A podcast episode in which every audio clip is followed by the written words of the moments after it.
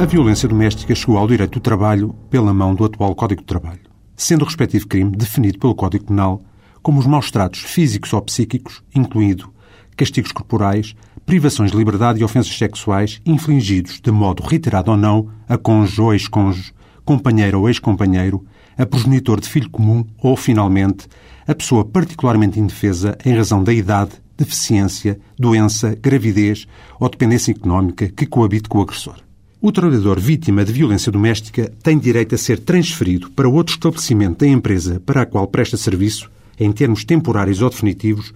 mediante pedido por si formulado nesse sentido e desde que tenha apresentado queixa-crime relativamente à agressão sofrida e deixe a casa de morada de família no momento em que a transferência em causa tenha efetivamente lugar.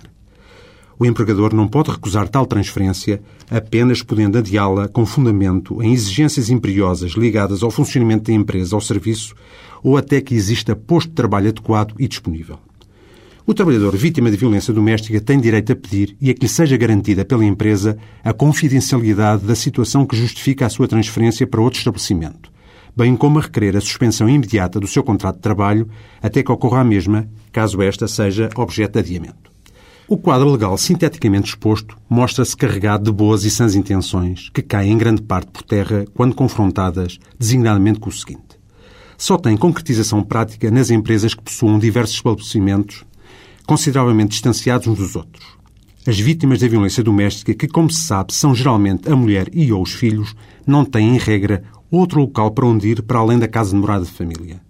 A lei não fixa qualquer prazo limite para o adiamento da transferência por parte do empregador. A suspensão da relação laboral implica a perda da retribuição, o que só por si constitui uma enorme desmotivação para o trabalhador domesticamente agredido. Só com a fixação de um prazo máximo para a transferência e a criação de condições materiais e sociais de apoio ao trabalhador e respectiva família é que será possível arrancar do papel e introduzir na realidade laboral um importante mecanismo como este de combate à violência doméstica. Até para a semana.